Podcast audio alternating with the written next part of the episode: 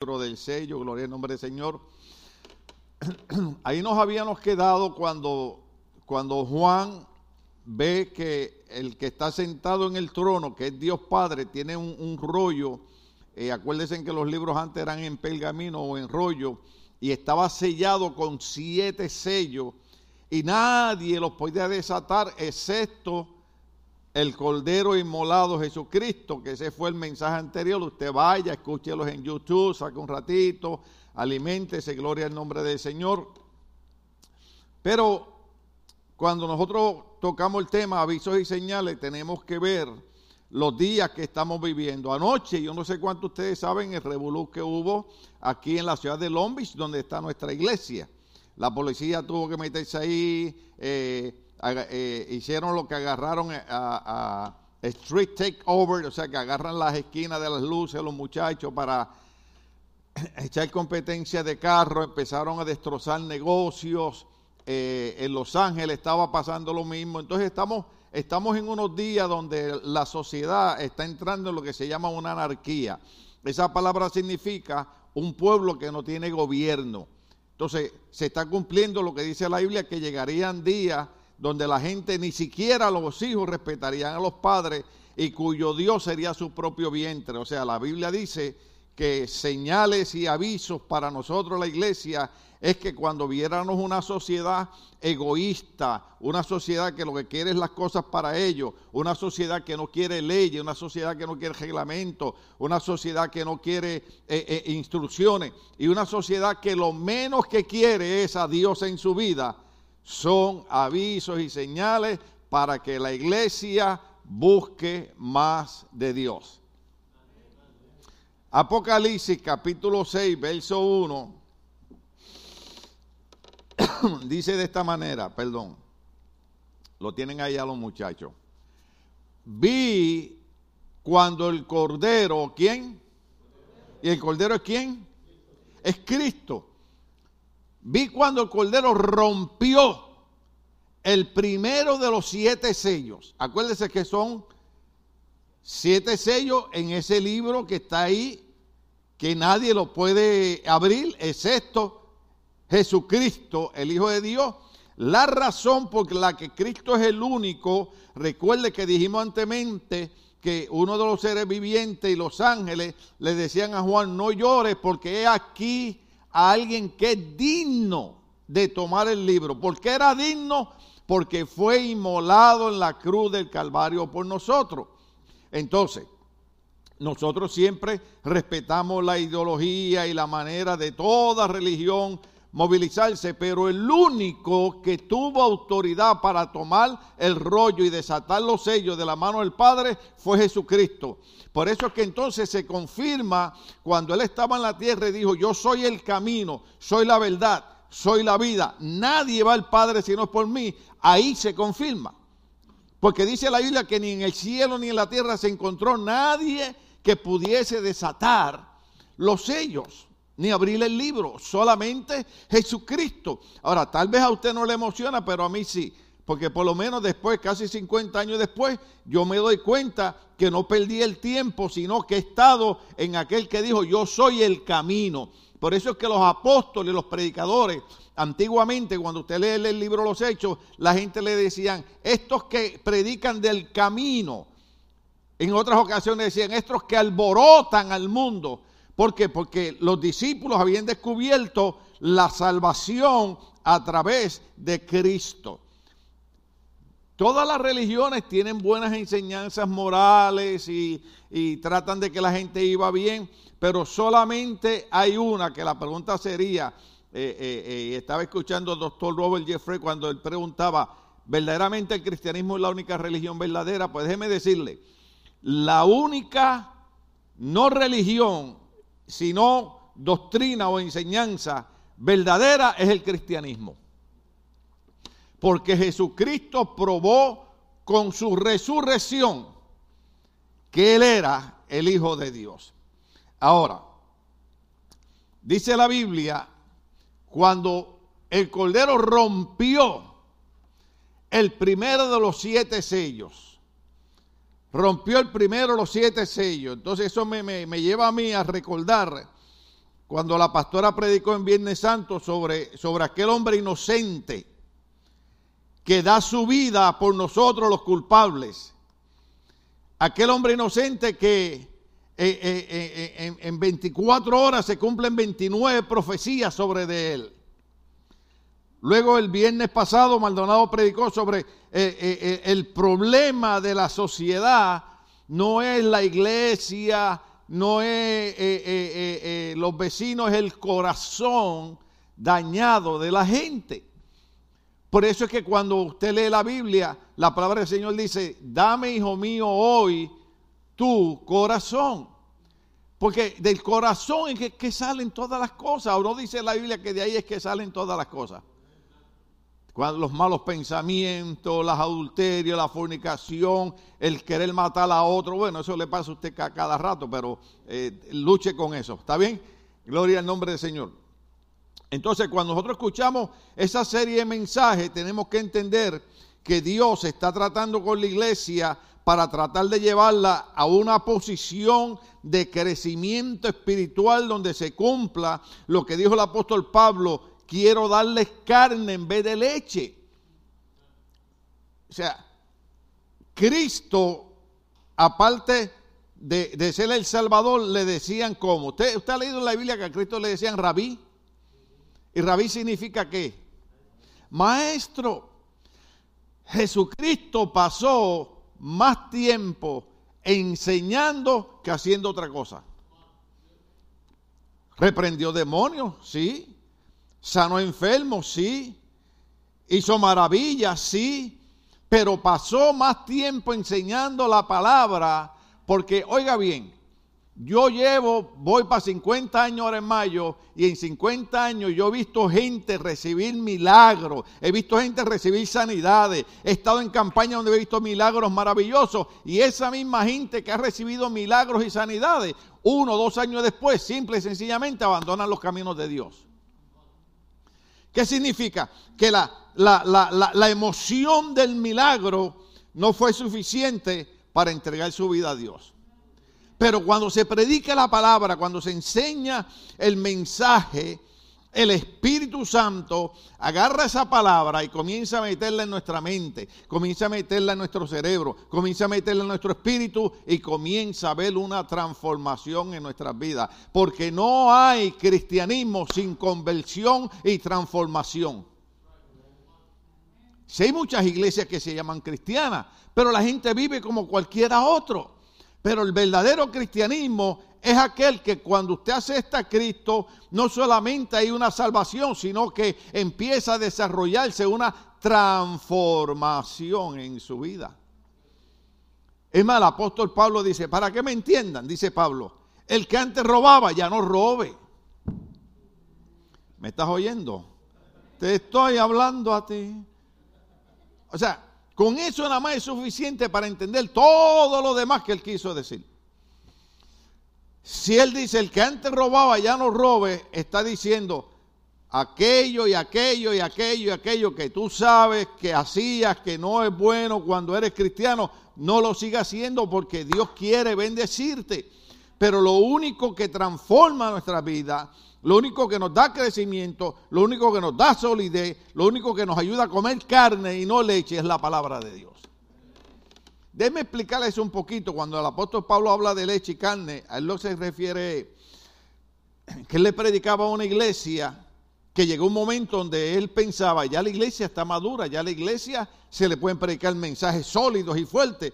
Y entonces él descubrió que la iglesia andaba en chisme, andaba en pelea, andaba en celo, andaba en envidia. Entonces él dice, tengo que volver a darle leche cuando ya debiera estar dándole carne. Yo espero que el Ministerio Logo no sea así. Yo espero que el Ministerio Logo podamos dar carne. Diga conmigo, yo quiero carne espiritual. ¿Sí? La leche es para la gente nuevecita, la gente que no conoce muy bien. Pero gente que ya lleva 5, 10, 15, 20, 30, 40 años en los caminos del Señor y no se ve un cambio en su vida. ¿Sabe lo que pasa? Que no se han entregado a Cristo de verdad. cuando nos entregamos a Cristo verdaderamente, lo hacemos a Él Señor de nuestras vidas. Y el Señor es el que manda. Y a veces nos manda a hacer cosas que nosotros no queremos, no nos gustan, pero hay que obedecer. Hay que obedecer. ¿Se acuerdan la diferencia entre el seguidor y el discípulo? El, el discípulo obedece al Señor. No importa si le gusta o no le gusta la orden que dio el Señor. El seguidor, mientras las cosas van de acuerdo como a él le gusta, es seguidor. Pero el día que el Señor le dice, entonces dejan de seguirlo. ¿Cuánto estamos aquí? Ahora, ¿por qué yo estoy hablando todas esas cosas? Porque los días que estamos viviendo, Dios está tratando de bregar con la iglesia para que la iglesia comprenda que no es cuento de camino, que viene un levantamiento a la iglesia que se llama rapto y viene lo que se llama una gran tribulación, que son siete años, hermano, el COVID. Iba a usar una expresión aquí puertorriqueña, pero puede sonar fea. La uso. En Puerto Rico le decimos eso, eso es un nene teta. ¿Usted sabe lo que significa eso?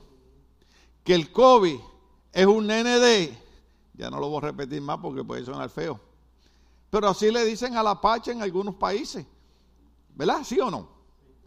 Entonces, e-, esa enfermedad y todas las epidemias que hay es nada comparado a los siete años de tribulación que viene sobre la tierra, a los juicios de Dios que se van a desarrollar sobre la tierra.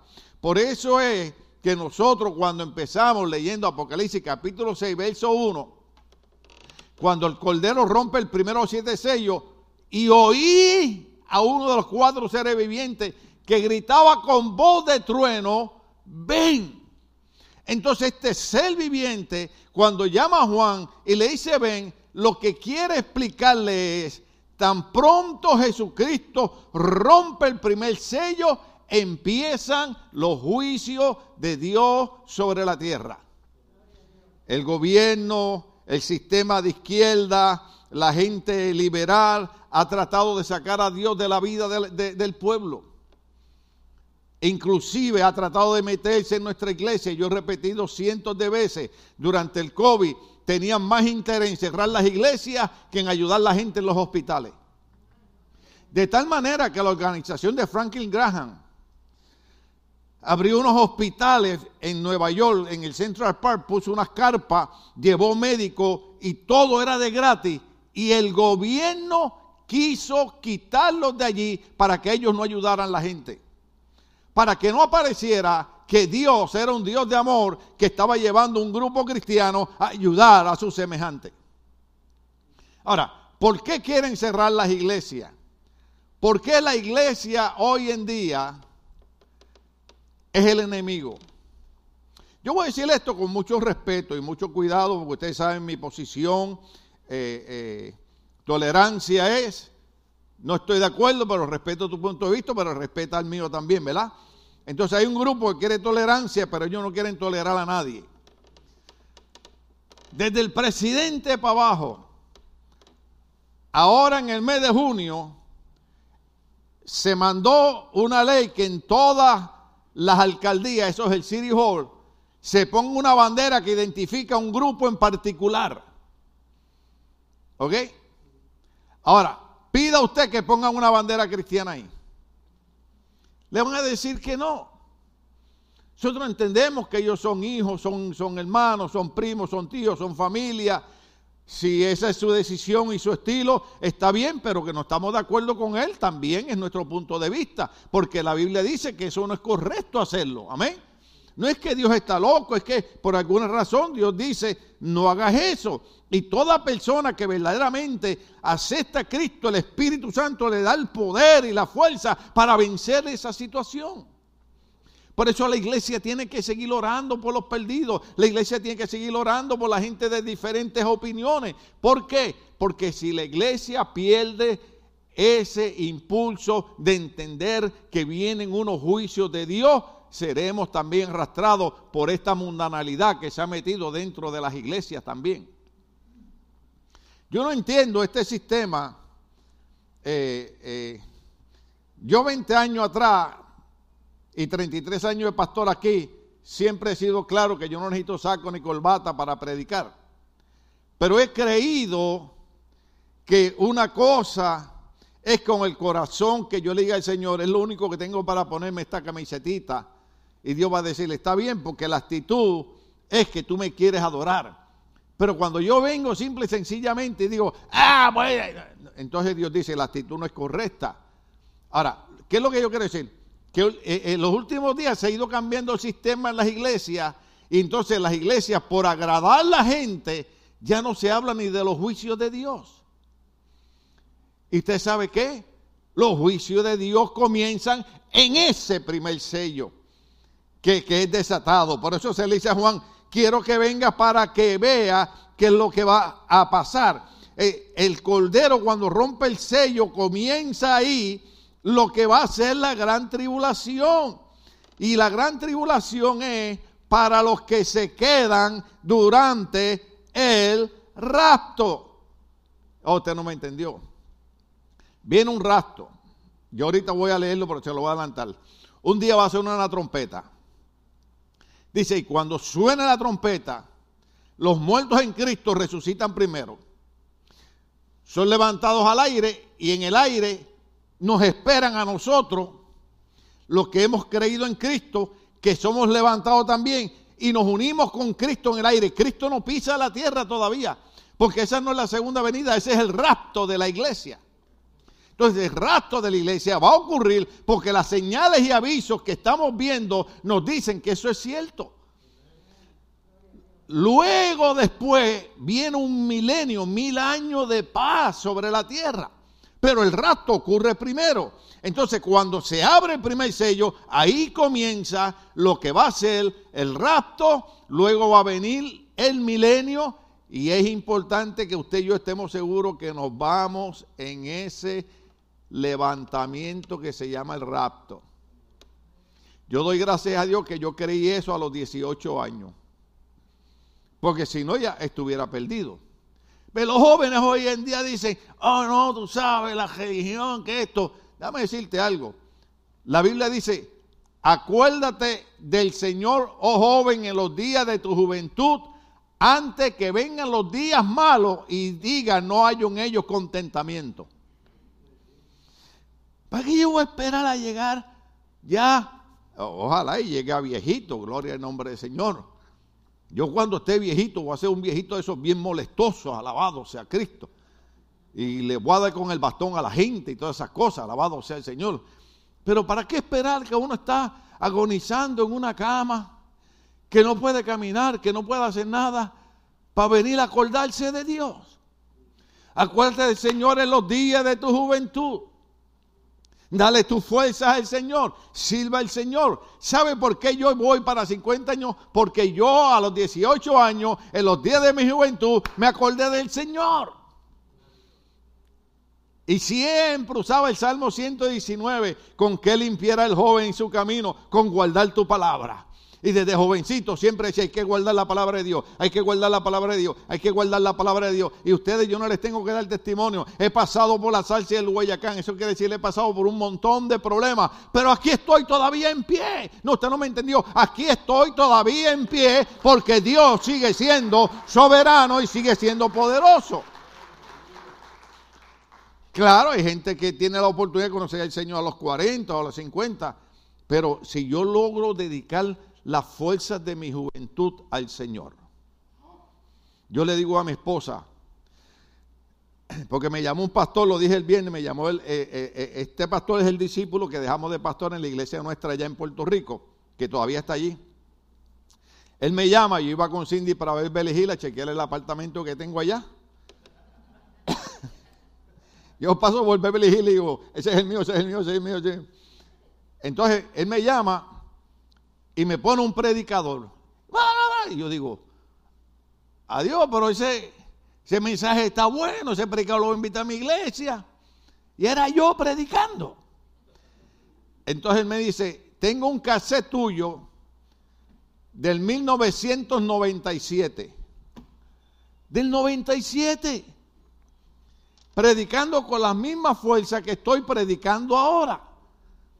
Entonces él dice, tengo dos bocinas en la terraza de mi casa puestas hacia la calle y le estoy predicando al todo el vecindario con tu cassette. ¡Wow! O sea que la semana pasada yo estaba en Puerto Rico predicando a todo un vecindario. Porque él recordó que una de las cosas que yo acostumbraba a hacer era que todos los sábados yo daba cuatro predicaciones en cuatro puntos diferentes de la ciudad. Porque voy a decir, la fuerza de mi juventud, yo la voy a usar para servir al Señor. Pero ¿sabe qué? Yo he pasado por días que a veces no puedo caminar, que a veces no puedo moverme, pero el Señor ha prometido que Él renovaría la fuerza como la del búfalo. Y yo creo que Dios va a renovar la fuerza como la del búfalo a cada uno de nosotros. Oh, yo estoy para estar tirado en una cama. Yo estoy para no estar ni de pie aquí al frente de ustedes. Pero hay un Dios que dice la Biblia que Él cambia y muda los tiempos. Cuando el doctor dice no se puede, Él dice, eso dijo el doctor. Ahora falta que digo yo. Y como canta el hermano Galvetti de Puerto Rico, la última palabra la tiene quién? La tiene el Señor. La última palabra la tiene el Señor. No importa por lo que pasemos, no importa lo que escuchemos, la última palabra la tiene el Señor. Entonces, es importante, iglesia, que nosotros entendamos que no estamos en una religión, que no estamos en un fanatismo, que no estamos en un extremismo, sino que la Biblia dice, si hay algún sabio entre vosotros, busca a Dios. Eso es lo que somos, somos gente sabia. Estamos buscando a Dios. Yo sé que el mensaje en las iglesias se ha cambiado. Hoy en día Casi no se habla del levantamiento de la iglesia, no se habla del rapto, no se habla de arrepentimiento, no se habla de conversión, porque hoy en día las iglesias se han convertido en lugares de distracción.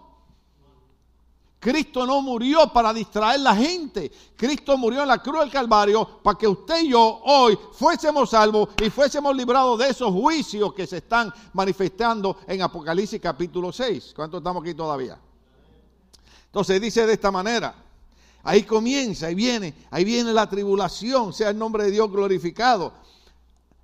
Ahora, lo que es bien importante aquí entender es que según Apocalipsis capítulo 6 hasta el capítulo 8, la iglesia será librada de la tribulación que viene. La iglesia va a ser librada de esa tribulación. En los capítulos 2 al 3, la iglesia está en la tierra. ¿Se acuerdan cuando empezamos los primeros mensajes? La iglesia está en la tierra, que se le están mandando las cartas. Del capítulo 2 al 3 la iglesia está en la tierra, pero de pronto vemos a la iglesia adorando en el cielo. Apocalipsis capítulo 4 al verso 5. De Apocalipsis 4 en adelante ya la iglesia no está en la tierra. La iglesia está en el cielo adorando. ¿Qué significa eso? Que un día sonó la trompeta y Cristo levantó la iglesia como había prometido. Por eso después del capítulo 4 estamos en la iglesia adorando al Señor. Ahora, en el capítulo 6, la escena cambia y comienzan los siete años de la tribulación. ¿Estamos aquí todavía? De Apocalipsis 6 al capítulo 18, ahí se ven todos los eventos de la tribulación. Y van a ser siete años de tribulación, siete años. Durante esos siete años de tribulación no se menciona la iglesia. La razón es que ya la iglesia que dije que no está donde? No está en la tierra. Ahora, hay una, promesa en Apocalipsis capítulo 3, verso 10. Apocalipsis capítulo 3, verso 10. Hay una promesa para la iglesia. ¿Se acuerda cuando el Señor le habló a la iglesia de Filadelfia? Le dijo de esto.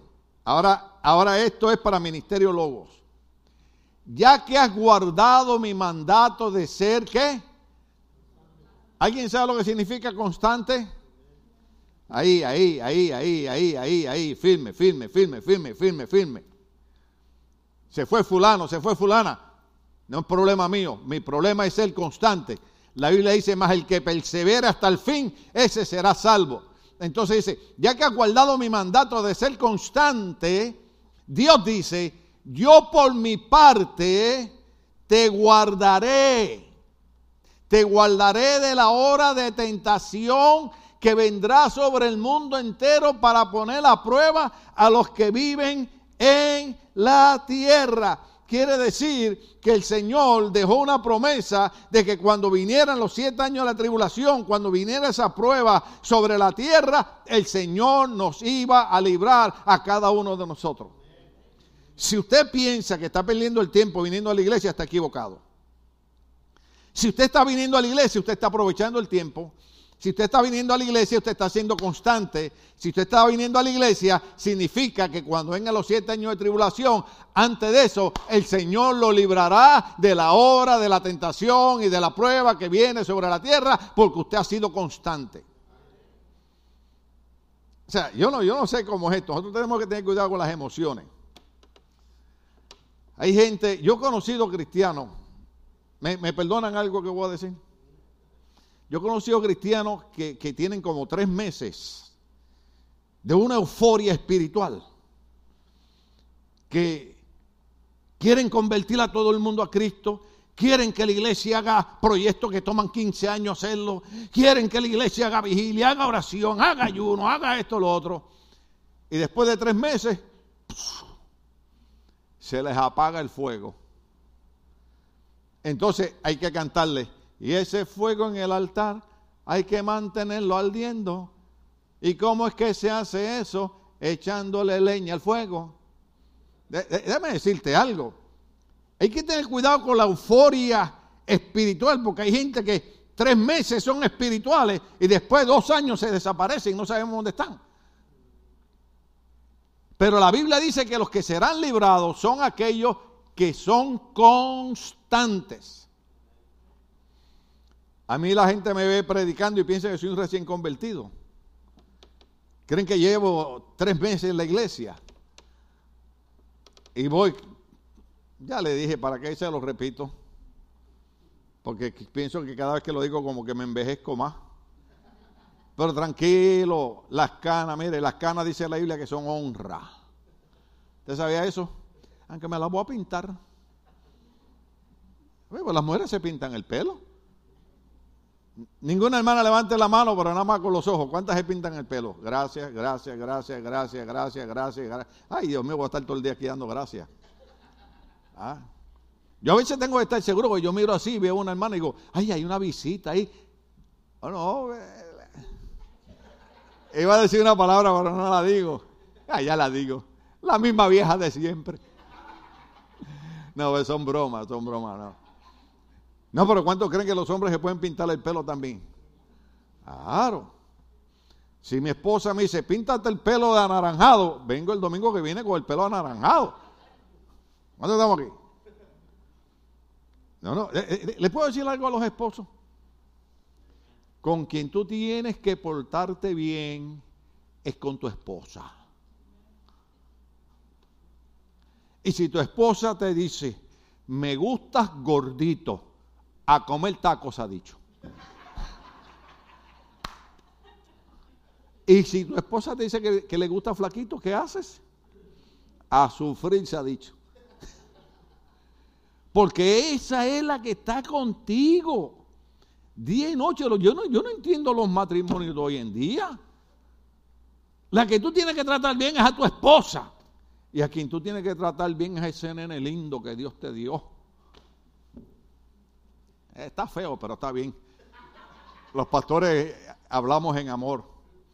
Entonces, hay que tener cuidado con esto de las emociones porque la Biblia nos dice que debemos ser constante para ser librado de la hora de la prueba. Y constante es que cuando las cosas están bien, yo le sirvo al Señor. Cuando las cosas están mal, yo le sirvo al Señor. Cuando yo estoy sano, le sirvo al Señor. Cuando estoy enfermo, le sirvo al Señor. Cuando tengo dinero, le sirvo al Señor. Cuando no tengo dinero, le sirvo al Señor. Y no importa cuánto tiemble California ni cuántos terremotos se metan, yo seguiré sirviendo al Señor porque la Biblia dice que aunque la tierra tiemble, debemos de cantar.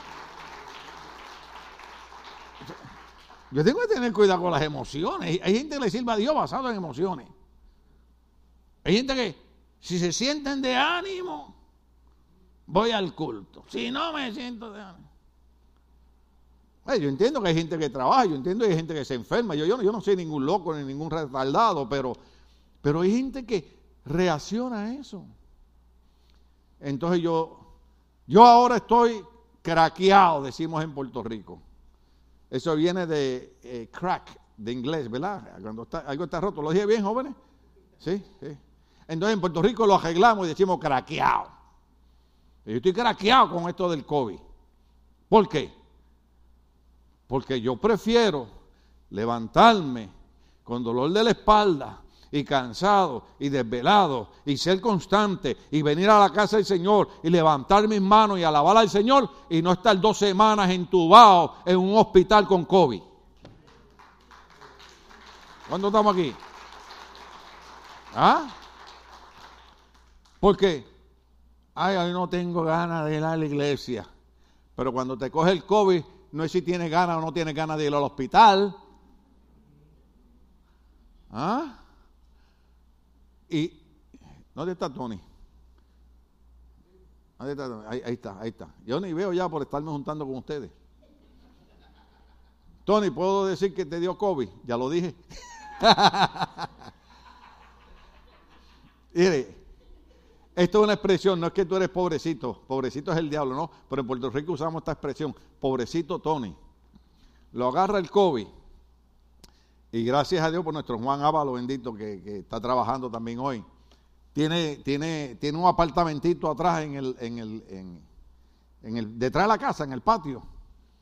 Oiga, y allí encerraron a Tony como un preso. y nadie puede entrar ni salir. Y yo lo llamaba y él me dijo, pastor, ahora entiendo lo que usted dice, lo difícil que es cuando usted estuvo en el hospital, que no dejaron entrar a su esposa y usted estaba solo en el hospital. ¿Usted sabe lo que usted cae solo en un hospital? Dios bendiga a las enfermeras, Dios bendiga a los doctores, pero hay enfermeras que te ven. Y la enfermera pasa y tú estás, ¡ay! ¡ay! You're gonna be okay. Y siguen caminando. Las enfermeras de mis tiempos, mi mamá trabajó en un dispensario, un hospitalito por casi toda su vida. Las enfermeras de aquellos tiempos pasaban y tú decías, ¡ay! Y se paraban y iban y te chequeaban. ¿Qué pasó? ¿Qué le duele? No, lo que me duele es que tengo que pagarle el hospital cuando salga de aquí. Pero, qué lindo es que hoy Tony está aquí, yo estoy aquí, usted está aquí, y yo no quiero estar en un hospital con el COVID, prefiero estar aquí, olvídese de las emociones si quiero no quiero venir. No, es que Dios es digno de recibir nuestras primicias y nuestra adoración cuando estamos aquí todavía. Él es digno de eso. Entonces, esa, esa promesa a mí me encanta porque Dios prometió librarnos de la hora de la prueba que vendría sobre nosotros. En primera licencia del capítulo 4 al 5, Pablo explica el rastro de la iglesia. Ya eso lo hemos visto bien, pero vamos al capítulo 4, verso 13 al 18. Hermano, no quiero que ignoren lo que va a pasar con los que ya han muerto para que no se entristezcan con esos otros que no tienen esperanza. Usted ya lo sabe de memoria, pero hay que leerlo. ¿Acaso no creemos que Jesús murió y resucitó? ¿No celebramos la semana pasada la resurrección de Cristo? Así también Dios resucitará con Jesús a los que han muerto en unión con Él. Conforme a lo dicho por el Señor, afirmamos que nosotros, los que estemos vivos y hayamos quedado hasta la venida del Señor, de ninguna manera nos adelantaremos a los que hayan muerto. El Señor mismo descenderá, ¿qué hará? Descenderá del cielo con voz de mando, con voz de arcángel y con trompeta de Dios. Y los muertos en Cristo resucitarán primero. Luego los que estemos vivos, los que hayamos quedado, seremos, seremos arrebatados junto con ellos en las nubes para encontrarnos con el Señor en el aire. ¿Se lo dije hace un rato o no? Y así estaremos para siempre con el Señor entonces dice, por lo tanto, anímese, anímese, anímese unos a otros con estas palabras. ¿Con qué palabras? Sé constante que un día el Señor nos va a arrebatar y estaremos con Él para siempre. De hecho, déjeme decirle algo. Yo prefiero estar en el Señor ahora con toda la situación que está pasando, porque por lo menos no importa la situación que esté pasando, si el Señor está conmigo, yo sé que voy a salir vencedor. Mucha gente no entiende el Salmo 23 cuando el salmista dice, aunque yo ande en valles de sombra y de muerte. ¿Sabe lo que significa eso? Que hay momentos en nuestra vida que pensamos que nos vamos hasta morir. Usted sabe lo que yo en el 2006, cada 30 días me operaron seis veces. Operaciones de emergencia. Es malo, voy a decir. En la primera operación de cáncer en el 2006, se me crearon unas cicatrices en la uretra que la orina no me salía. Se me iba de regreso a los riñones, me subía la cabeza, yo no dormía, pasaba 24 horas sin dormir. Mi esposa, yo me metía en el closet para que mi esposa no, no, no me viera. Y ahí de momento sentía sus manos sobre mi cuerpo, orando por mí. Y oía cuando ella decía, Señor, estamos en el valle de sombra y de muerte, pero no nos vamos a quedar aquí. Algo tú vas a hacer y de aquí tú nos vas a sacar. O sea, hay momentos que sentimos, hasta aquí llegué. Pero el salmista dijo, aunque yo ande en valle de sombra y de muerte, no temeré mal alguno porque Jehová, mi Dios, estará conmigo. En medio de mi valle de sombra y de muerte, Jehová, mi Dios, estará conmigo. Yo prefiero estar aquí sabiendo que Dios está conmigo, a estar metido en el mundo de pecado, a saber cómo nos va. Y tenemos un montón de cristianos que no solamente abandonan los caminos del Señor, sino que después se burlan de ellos y se burlan de nosotros. Yo he dicho algo aquí que suena feo. Déjeme decirle algo. Una vez una persona me criticó y me dijo, ah, yo me fui a su iglesia y usted nunca me fue a buscar. Le digo, no, si te fuiste de nuestra iglesia es porque no querías nada con nosotros. Entonces, ¿para qué te voy a ir a buscar si tú no quieres nada conmigo? Él me iba a decir algo aquí, pero suena feo. Pero ¿e, e, ¿es, cierto o no es cierto? Ay, ustedes no tienen amor nada. ustedes son unos hipócritas. No, no, no somos hipócritas. Estamos respetando tu decisión. Entonces tenemos hermanos en la iglesia, ay, es que el pastor no entiende que... es no, no, usted es el que no entiende. Una persona que abandona la iglesia y abandona el camino del Señor y se va al bugalú del mundo, eso significa practicar el pecado del mundo. La Biblia dice, no os imitéis las cosas malas del mundo. Vence el mal con el bien. Entonces, yo te quiero, Raf, te puedo usar de ejemplo. Yo te quiero de verdad, brother. Pues si tú te vas de la iglesia y te vas para el mundo y te vas con Tiger a jugar golf allá y yo te voy a seguir queriendo, pero no puedo ir contigo a jugar golf. De hecho, ni voy porque no sé jugar golf. Quiero que me enseñes. Entonces, si Raf dice, no, es que el pastor que tanto amor que me mostraba, que tanto... Sí, pero papá, es que ahora tú estás en un lugar donde el Espíritu Santo no quiere que yo esté. Y tu amistad no puede ser más grande que el sacrificio que hizo Cristo por mí en la cruz del Calvario. ¿Cuántos estamos aquí? Entonces, esta, esta, parte es bien, bien importante tratar, tratar de comprenderla. Yo sé que les estoy dando carne, pero inmediatamente después de Primera de Tesalonicenses, capítulo 3 al 18, cambia el tópico al día del Señor. Ponme Primera Tesalonicenses, capítulo 5, verso 2. Ahí habla del rastro, ahí habla del arrebatamiento, pero después de eso se cambia el tópico. Entonces dice, oiga bien, porque ya saben que el día del Señor llegará como ladrón en la noche. Los viejitos en mi país cantaban un corito y decían, como ladrón en la noche, así será la venida del Hijo del Hombre. Ahora, ahí hay algo que explicar. Primero es que usted no sabe cuándo un ladrón se va a meter en su casa. ¿Qué significa eso? No sabemos del día ni la hora. Ahora, lo que hay que ver ahí es día del Señor, día del Señor. Esa parte ahí es bien importante. El día del Señor, el cual es el tiempo del juicio final antes de la venida de Cristo. Cuando Pablo usa en capítulo 5, verso 2, porque ya saben que el día del Señor, lo que está hablando es de los juicios que el Señor traerá sobre la tierra antes de su segunda venida. Tengo unas notitas aquí que se las quiero leer.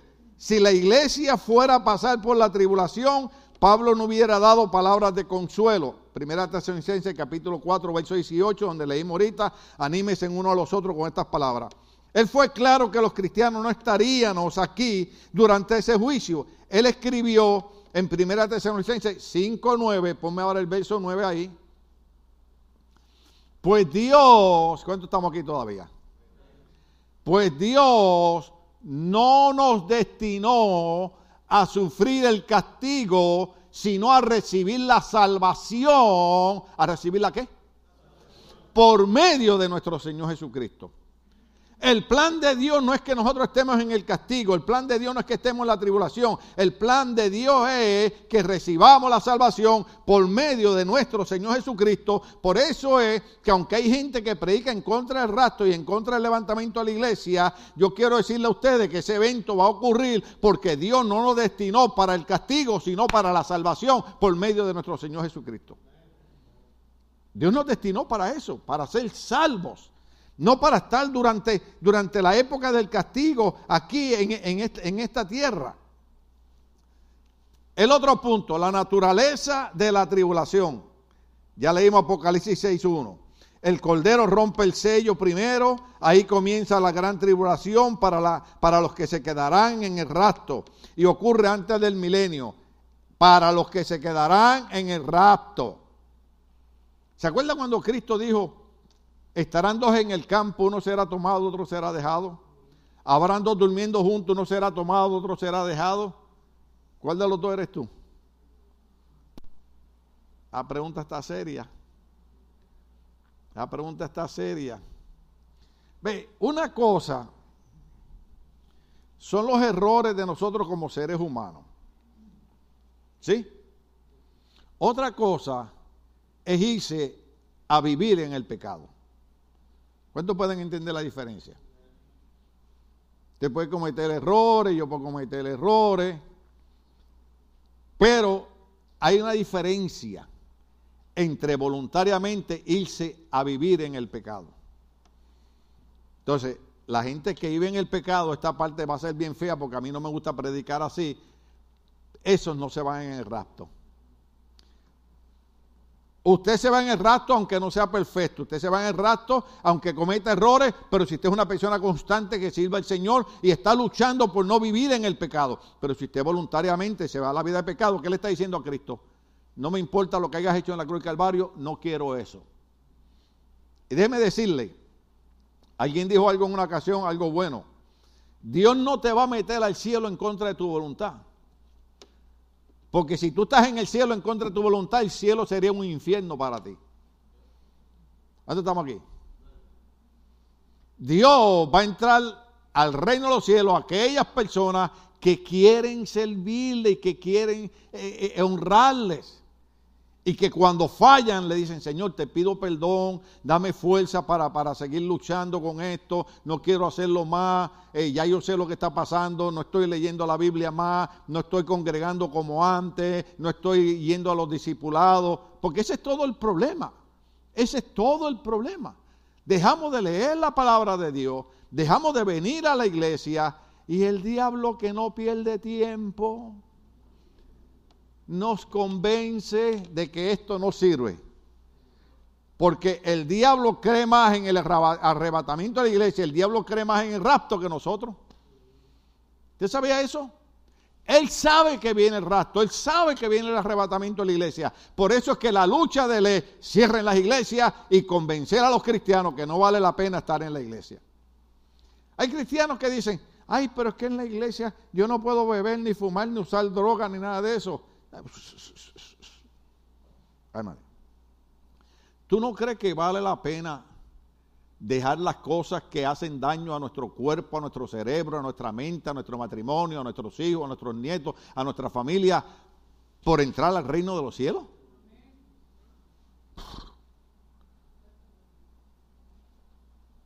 Dios me pidió a mí que dejara cosas que yo dije, Dios mío, pero que... Y, esto es la religión. Y ese, esto, no, esto no es religión, esto es salvación. ¿Eh? Hay cosas del mundo de pecado que a mí me gustan. Todavía, sí, todavía me gustan.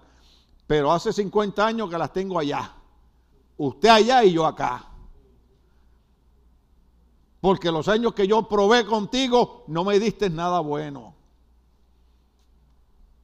Mi hermano, el que está en silla de ruedas, ayer hablábamos con él y me decía, estos muchachitos de ahora que, que crecen, lo que pasa a ti que yo estoy en la silla de ruedas y ya tú no estás aquí, ni Buco está aquí, para que antes, porque antes nos enredábamos a pelear. Sí, porque esa era la vida de nosotros. La vida de nosotros era vida de golpes y de puños con todo el mundo y de andar con armas y para aquí y para allá, hasta que un día Cristo nos iluminó la mente. Y dijo, ámalo, ámalo. ¿Usted sabe por qué? Porque yo vivo más feliz amando a la gente, aunque la, la, gente no me tiene que amar a mí. Después que Dios me ame. ¿Cuántos estamos aquí? Hay veces que nos preocupamos. Ay, que el hermano no me saludó. Que la hermana no me saludó. Date tranquilo. Tú no sabes qué, qué problema tiene esa persona. Hay veces hay gente que te pasan por el lado y tú crees que no te saludaron y no te vieron. Porque llevan la mente en los taquitos que están locos por comerse ya que el pastor termine de predicar para yo ir a comer. ¿Cuántos pueden comprender eso? ¿Cuántos pueden entender que no hay nada de este mundo de pecado que se pueda comparar a la salvación tan grande que Cristo compró para nosotros en la cruz del Calvario? Que va a haber gente que se va a burlar de nosotros, que va a haber gente que nos va a criticar, que hagan lo que den la gana. Pero un día sonará la trompeta. Y yo estaré con el Señor. Entonces, la naturaleza de la tribulación, estamos diciendo que ahí comienza la gran tribulación para los que se quedaron en el rastro y ocurre antes del milenio. ¿Qué es la tribulación? Vaya a Daniel capítulo 9. Daniel capítulo 9. Lo vamos a leer y el otro domingo Seguimos de ahí porque eh, eh, ahí hay mucho material que hay que explicarlo. Yo lo tengo aquí, yo lo puedo terminar si ustedes quieren, pero vamos a dejarlo para el otro domingo. Porque en Daniel capítulo 9 tenemos que hablar de las 70 semanas, explicar que no son semanas, que son años, que son 70 años, dónde comienza. Eh, es más, yo creo que lo puedo terminar. ¿Cuántos están con vida todavía? Daniel capítulo 9. Lo vamos a leer completo, rapidito, rapidito. Corría el primer año del reinado de Darío, hijo de Azuero, un medo que llegó a ser rey de los babilonios, cuando yo, Daniel, logré entender ese pasaje de la escritura donde el Señor le comunicó, al profeta Jeremías que la desolación de Jerusalén duraría 70 años. ¿Cuánto? Ah, recuerde eso, que eso es bien importante. Dale por ahí para abajo.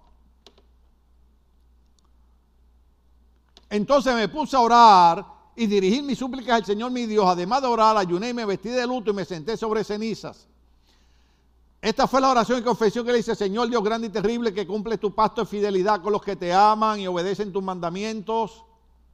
Hemos pecado y hecho lo malo, hemos sido malvados y rebeldes, nos hemos apartado de tus mandamientos y de tus leyes no, no hemos prestado atención a tus siervos los profetas que en tu nombre hablaron a nuestros reyes y príncipes, a nuestros antepasados y a todos los habitantes de la tierra.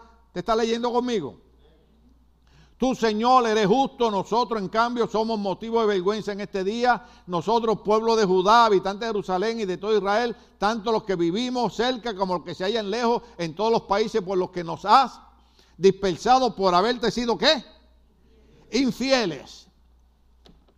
Señor, tanto nosotros como nuestros reyes y príncipes y nuestros antepasados somos motivo de vergüenza por haber pecado contra ti. Pero aun cuando nos hemos rebelado contra ti, no quería pararme ahí, pero tengo que pararme porque tengo que ser honesto con ustedes. Pero aun cuando nos hemos rebelado contra ti, que es lo que yo le digo a la gente que se va a la iglesia, pues si no, pastor, es que me da vergüenza eh, regresar. No te tiene que dar vergüenza. Dios es un Dios bueno, Dios es un Dios de amor. Pero aun cuando nos hemos rebelado contra ti, tú, Señor, Señor nuestro, eres un Dios que, eres un Dios compasivo y qué, y perdonador. Eres un Dios compasivo y perdonador. Por eso yo le digo a la gente, cuando usted falla, cuando usted peca, usted no se va de la iglesia, o al contrario, usted viene a la iglesia y le pide perdón a Dios, y Dios es un Dios compasivo y un Dios perdonador. Pero aun cuando nos hemos rebelado contra ti, tú Señor, nuestro eres un Dios compasivo y perdonador. Señor y Dios nuestro, no hemos obedecido y seguido tus leyes, las cuales nos diste por medio de tus siervos los profetas. Todo Israel se ha apartado de tu ley, se ha negado a obedecerte. Por eso, porque pecamos contra ti, ¿están ahí? Nos han sobrevenido las maldiciones que nos anunciaste, las cuales están escritas en la ley de tu siervo Moisés. Tú has cumplido las... ¿Alguien se acuerda del título del mensaje? ¿Alguien se acuerda del título del mensaje? ¿Del mensaje de hoy? ¿Ah? Señales y avisos.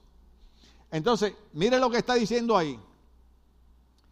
Tú has cumplido las advertencias, avisos.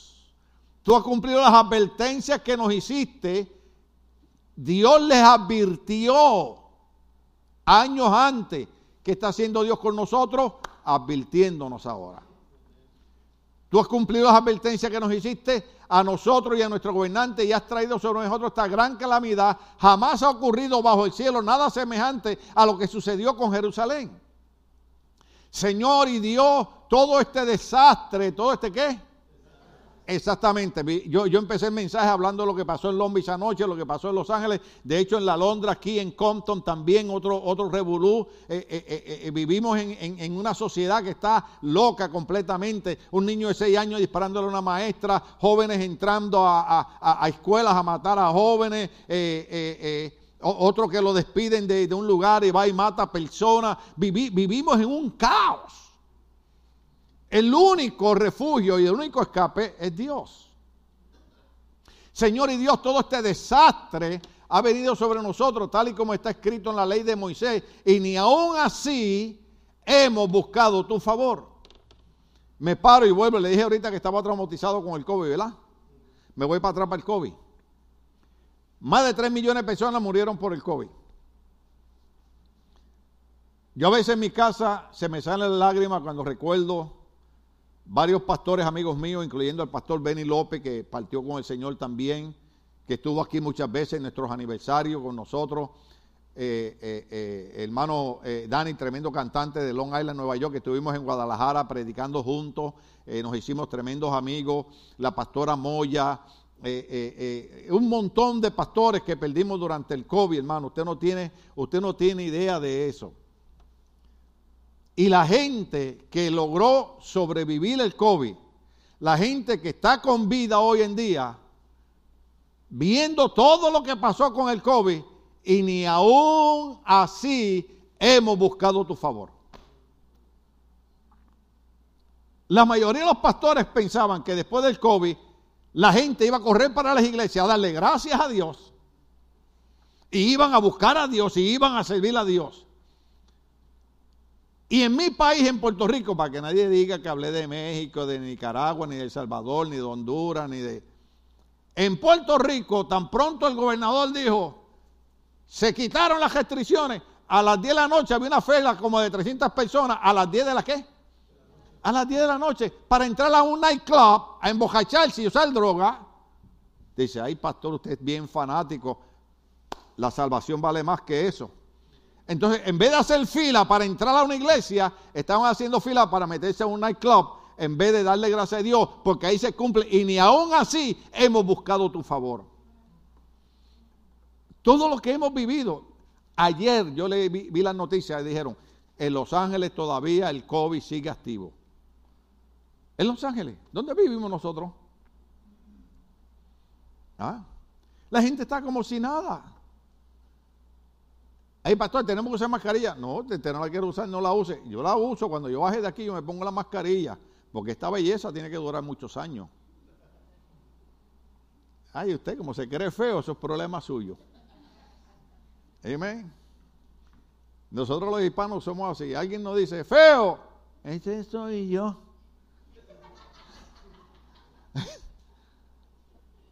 Ahora a mí me dicen, feo. Yo le digo, no te contesto tipo boricua porque me vas a dar un puño. Pero te voy a decir, feo, eres tú o el diablo. ¿Cuántos estamos aquí? Mire, todo el mundo es lindo. Es más, había un, un estilista que decía que no hay una sola mujer fea. Yo dije, wow. No hay una sola mujer fea, decía él. Decía, lo que hay son mujeres mal arregladas. De, ah, ahí está el punto. Entonces, hermana, yo sé que hay iglesias que dicen que si usted se maquilla va para el infierno. Pues déjame decirte algo. Por favor.